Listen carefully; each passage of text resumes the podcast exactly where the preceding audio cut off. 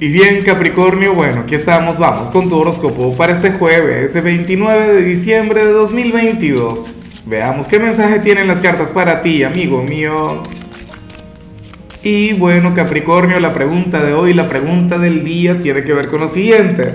Mira, Capri, cuéntame en los comentarios eh, cuál es aquel signo con el que no quieres pasar el 31, aquel que tú dirías, bueno, si esta persona se aparece yo me voy y tal.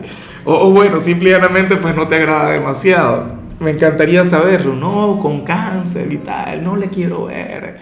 Bueno, en cuanto a lo que sale para ti a nivel general, Capricornio, fíjate que, a ver, si esta señal te hubiese salido hace tiempo, yo diría que estaría mal, que sería una mala señal y que estarías enfocando muy mala energía. Pero recuerda que a partir de, de ayer Mercurio comenzó a retrogradar.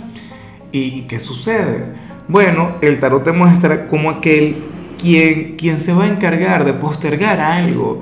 Pero estará bien que lo postergues, estará bien que lo dejes para otro momento.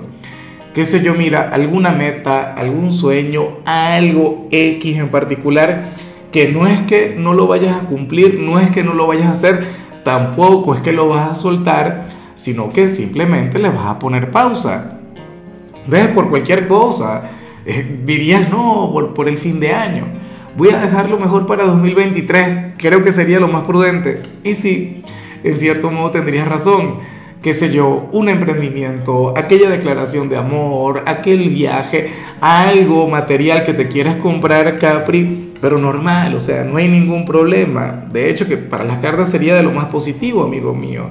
Bien por ti. Y bueno, amigo mío, hasta aquí llegamos en este formato. Te invito a ver la predicción completa en mi canal de YouTube Horóscopo Diario del Tarot o mi canal de Facebook Horóscopo de Lázaro.